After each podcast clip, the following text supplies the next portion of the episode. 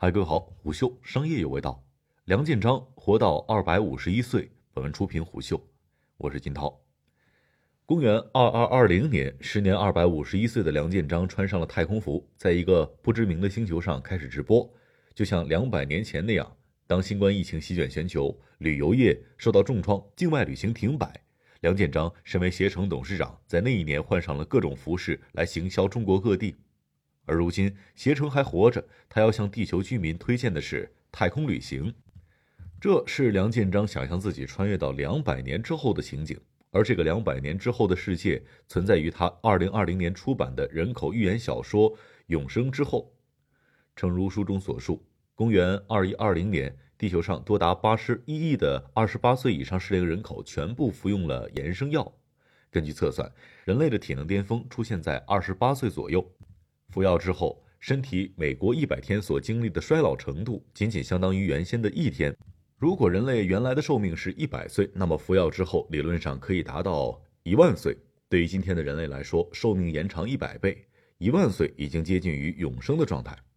然而，当人人都服下延生药之后，公元二二二零年，地球人口突破二百五十亿，部分人口专家预计总数将在二百年内突破一千亿。但地球资源远远无法满足这么多人，因此全球决策委员会决定，在生育权和延生药之间，人类只能二选一。生地法出台，繁衍后代的父母将被停止发放延生药，他们的寿命则缩短到长命纪元之前的水平。于是，全球逐渐分化成为了长生区和生死区。梁建章认为，这一系列的设定在逻辑上十分的严谨。事实上，自从他有了创作一本科幻小说的念头，曾担任心理工科思维的自己，文笔不够出彩，寻找了一批科幻作者来帮他实现巧思，结果阅毕通通被他指出了逻辑上的毛病。梁建章恨铁不成钢之余，还得自己落笔才称心意。在游轮旅行和飞行间隙当中，他就完成了这本六万多字的小说。被问及这会不会太敷衍了呢？他想，现代人挺喜欢这种能够在一次飞行当中就看完的读物。延生药的问世代表着生物医疗技术实现了飞跃，但同时它对人类的活法提出了挑战。由于生命期限被延长百倍，人们对任何事儿都失去了紧迫感，认为可以在未来的岁月当中慢慢处理。在梁建章的叙述当中，永生社会创新停滞，人们普遍认为没有必要进行有风险的科学研究，比如基因科学、核能技术、太空探索、人工智能等等。同时，他们表现出对于风险的极度厌恶。宁可宅在家，也不愿意外出，担心由于遭遇概率低于万分之一的车祸而意外丧生，甚至有些国家出台了全面禁止驾驶机动车的法案。我不禁反问：那在永生世界当中，携程岂不是不需要存在了吗？因为人人都害怕旅行的风险。梁建章喃喃道：“旅游本身是一个人类本能喜欢的东西，人类还是本能有一种好奇心。”探索未知的新奇，这样一种本能，但是愿意花多大的代价，愿意花多少钱，这是另外一回事儿。在他的逻辑里面，携程不仅会存在于永生世界，目标更是外太空。由于地球资源有限，生育和长生不可兼得，永生之后的社会建造在生替法这个基础之上。但梁建章却指出，实际上生育跟长生并不矛盾，只要有足够的太空空间和技术，最后旅游公司要解决这个问题。因此，在故事的结尾，主角带上了延生药，前往别的星球探索移民计划。他们带上了延生药到其他星球，而且这应该是人类的最终目的——征服宇宙。这一次就解决了延续的问题，因为你一个星球灭绝了，已经搞砸了；但一个星球的灭绝就不影响这样的一个延续。在梁建章的书中，如果地球被搞砸了，不妨换一个星球来延续人类的文明。也许正是这种粗粝且朴素的理想，让全球富豪达成了一致。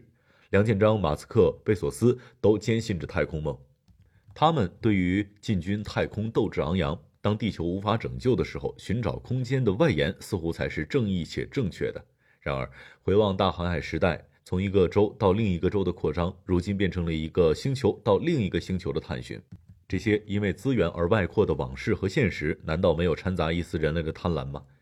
时空与空间两者都被期待可以无限扩张，永生即是时间被扩张之后的状态。这并不是一个遥远的话题。随着医疗技术的突破，人类的平均寿命在可见的历史进程当中被不断的延长，而永生只是一种极致的状态。尽管梁建章自嘲永生之后的文学性并不强，但他对于自己的逻辑和脑洞很自信。寿命的延长正在发生，而不同阶层在寿命延长之后的活法也需要大家深思。因此，这种编排具有现实意义。他表示，所有领域的科技都可能被突破，比如改变基因、脑机接口、太空旅行，但都有副作用，在伦理上可能会被限制。但是长生不老是大家所喜欢的，在医疗上对抗衰老一般不会有限制。然而，当永生这个词语出现的时候，它是否都与权贵阶层捆绑呢？毕竟他们最渴望自己的财富和权势永续，也最有资源去投入到寻求永生之上。古代帝王是最执迷于长生不老的人群。秦始皇派方士徐福出海寻找长生不老丹，明代嘉靖皇帝常年沉迷于道家炼丹升仙。那些神话在帝王的眼中成为了潜在的修炼秘术。身为凡人当中自认为最特别的那位，他们坚信自己足以位列仙班。科技行至今日，人类并未放弃这种执念。当下永生也许可以从两个层面来实现：一种是身体上的物理状态，将身体冷冻起来；一种则是运用 AI，把将逝之人的记忆存储起来，从灵魂上实现永生。根据 BBC 的报道，在位于美国亚利桑那州的人体冷冻机构阿尔科生命延续基金会，用液氮保存尸体，价格是二十万美元，仅处理和冷藏大脑是八万美元。至二零一九年，阿尔科已经冷冻保存了大约两百人的躯体，还有一千人在等候的名单上，其中很多是硅谷的高管，他们期待在未来重生。这么看来，即使实现永生的第一步冷冻躯体，要价就不菲。论常理而言，若真有延生药的发明，最先哄抢的恐怕也是巨富们。但梁建章否认了这种观点。他说：“所有的产品规模化生产以后都会变得廉价，这个特色让所有人都可以获得延生药。但在永生世界，我觉得在长生区确实有可能是一个等级很森严的地方，因为年轻人就是不如老人，没有什么可创新的东西，社会流动性很差，会形成小圈子，权贵阶层就永远是权贵阶层，这才是问题。”一成不变是永生世界的缺憾，创新才是人口学家梁建章所最关心的主题。除了携程董事长以及创始人的身份之外，梁建章以研究人口学出名。他回顾了自己的学术历程：“我也不是一开始研究人口学的，我是学劳动力，这是一个比较大的分隔。现在一般叫做人力资源经济学，也不叫做劳动力经济学，研究就业人才的培养。”当然，斯坦福那个地方比较注重创新的研究，就是研究创新跟人力资源的关系。起初，他注意到了环境、人口质量对人才的影响，后来就开始看人口数量、集聚效应以及年龄结构，再就看到中国、日本的问题，比如日本是人口数量跟老龄化对它的创新会有影响。翻看中国的数据之后，他发现问题特别重大，自己有责任在这件事情上发生。由于中国的生育、抚养孩子的成本高，导致了年轻人持有不愿意生孩子的观念。娱乐活动很丰富，各种社会服务很友好，女人不需要男人，男人也不需要女人，结婚率特别低。中国在这方面可能是世界上变化最快、变化程度最高的。房价、教育负担都导致了中国的生育率走低，因此这也是他写《永生》之后的目的之一：鼓励生育。除却学术写作上坚持生育有利于社会创新的观点，在管理企业的模式上，梁建章倒也是知行合一。携程就为女性职员提供了生育保障基金。梁建章的人生经常与天才这个称号相伴。进入复旦大学少年班之后，留学美国，二十一岁就获得了计算机硕士学位。创办携程之后，在商业界风头也是一时无两。不同于很多商业人士跟风读 MBA。梁建章在斯坦福获得了经济学博士学位，并深耕于人口学领域。这样学院派精英的背景，让他看起来不像典型的商业人物。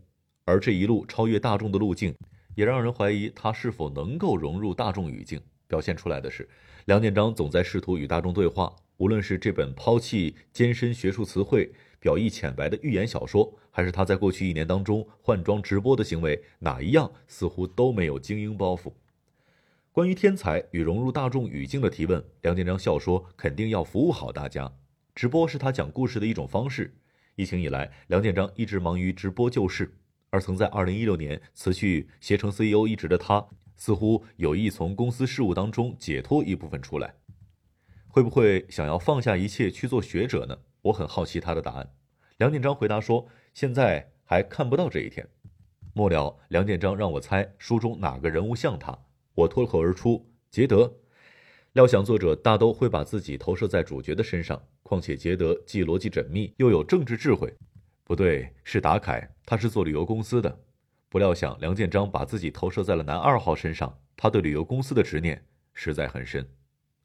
商业洞听虎嗅商业有味道，下期见。